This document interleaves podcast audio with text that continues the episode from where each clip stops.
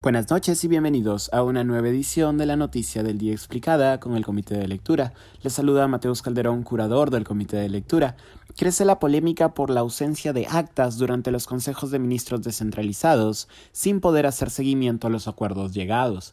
La iniciativa de realizar consejos de ministros en regiones se ha enmarcado en los intentos del gobierno de abordar la agenda de cada territorio del país. Al día de hoy se han celebrado 12 sesiones de los consejos de ministros descentralizados que contemplan reuniones del Ejecutivo con autoridades regionales y locales, además de gremios y asociaciones. No obstante, el diario El Comercio reportó que de las 12 sesiones descentralizadas, solo una cuenta con un acto oficial. Los eventos descentralizados han adquirido protagonismo en la retórica del Ejecutivo, que los ve como una forma de recoger las demandas de la población de manera directa, polemizando así también con el Legislativo.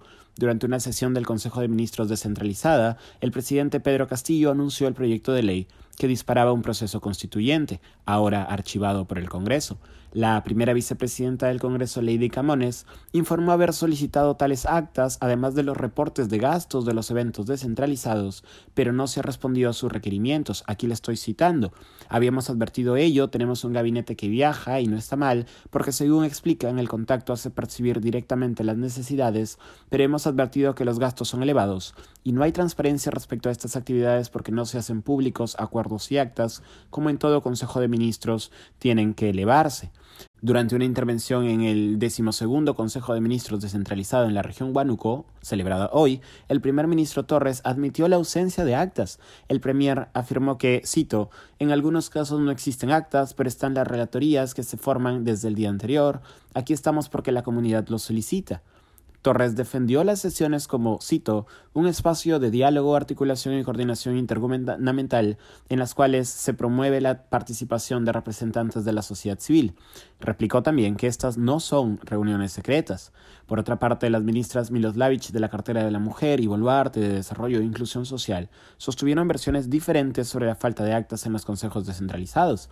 Miloslavich mencionó que durante las sesiones descentralizadas, cito, estamos haciendo relatorías, seguramente habrá un informe de la PCM sobre las reuniones que se hacen, estamos esperando las actas para firmarlas. Todo eso demora. Por otro lado, la ministra y actual vicepresidenta Boluarte indicó que, cito, habría que preguntar en la sede de la PCM, yo creo que las actas están allí, quien procesa las actas es la Secretaría de la PCM, tengo entendido que las actas están allí, tendría que preguntar a la PCM.